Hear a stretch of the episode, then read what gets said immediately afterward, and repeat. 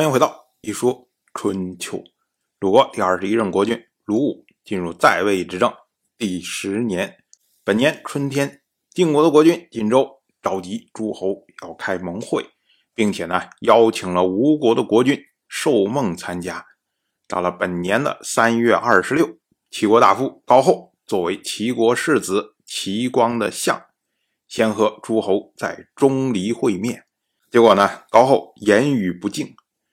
晋国大夫示弱就评论说：“高后作为太子的相和诸侯会面，是为了保护齐国的社稷。结果呢，对诸侯都不恭敬，这是背弃社稷的行为，恐怕不会有好下场。”到了本年的四月初一，鲁武和晋国的国君晋州、宋国的国君宋城、魏国的国君魏看、曹国的国君曹复除。举国的国君、诸国的国君、滕国的国君、薛国的国君、杞国的国君、小诸国的国君，以及齐国的世子齐光，在扎和吴国的国君寿梦会面。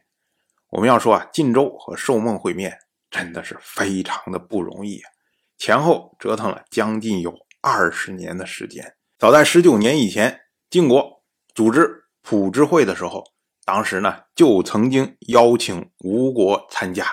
结果呢，吴国根本一个人都没派。到了七年以前，晋国呢又组织姬泽之会，那么晋州特别派出晋国大夫荀惠在怀上迎接寿梦，可是呢，寿梦也没有来。到了五年以前呢，因为吴国受到楚国的压力，所以呢，寿梦这才派自己人到晋国来解释不参加姬泽之会的原因。于是呢，晋国又为吴国组织了七之会。那么这次呢，吴国总算给面子，派人来参加。那么到了本年，这才是国君亲自来参加，首次跟晋国王对王啊。所以我们说啊，这两个国家，要取得信任，最后让元首出面，这是非常不容易的。到了本年的夏天。诸侯呢，仍然在扎这个地方。当时呢，晋国大夫荀偃、石盖就请求要讨伐扶阳。我们要说啊，这个扶阳啊，它是一个云姓的小国。论述起来啊，现在在扎地的这些诸侯，那么一长串的人，那这种大规模的联军去讨伐这么一个小的一个小地方，真是觉得是杀鸡用牛刀的感觉啊！但是呢，扶阳它所在的位置非常的特殊，恰好呢是晋国到吴国的交通要道上面。那么正常呢，晋吴之间互派使者的时候都会经过扶阳，那必然呢要向扶阳借道。如今呢，哎，因为晋吴两国的元首会面，所以呢，荀偃、石盖就认为说，我们趁此机会拿下扶阳。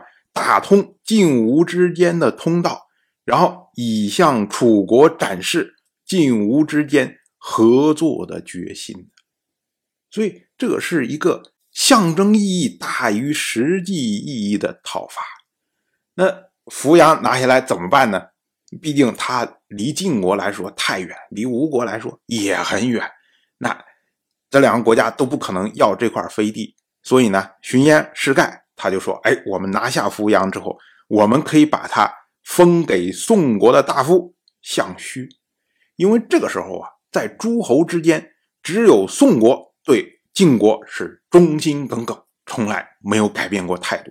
而项须呢，又是宋国的贤臣，所以呢，荀偃、石盖就认为，我们一方面向楚国示威，另外一方面呢，我们可以讨好宋国，可以取悦宋国的贤臣。”这样呢，拉近晋国和宋国之间的关系，这不是一举两得的好事吗？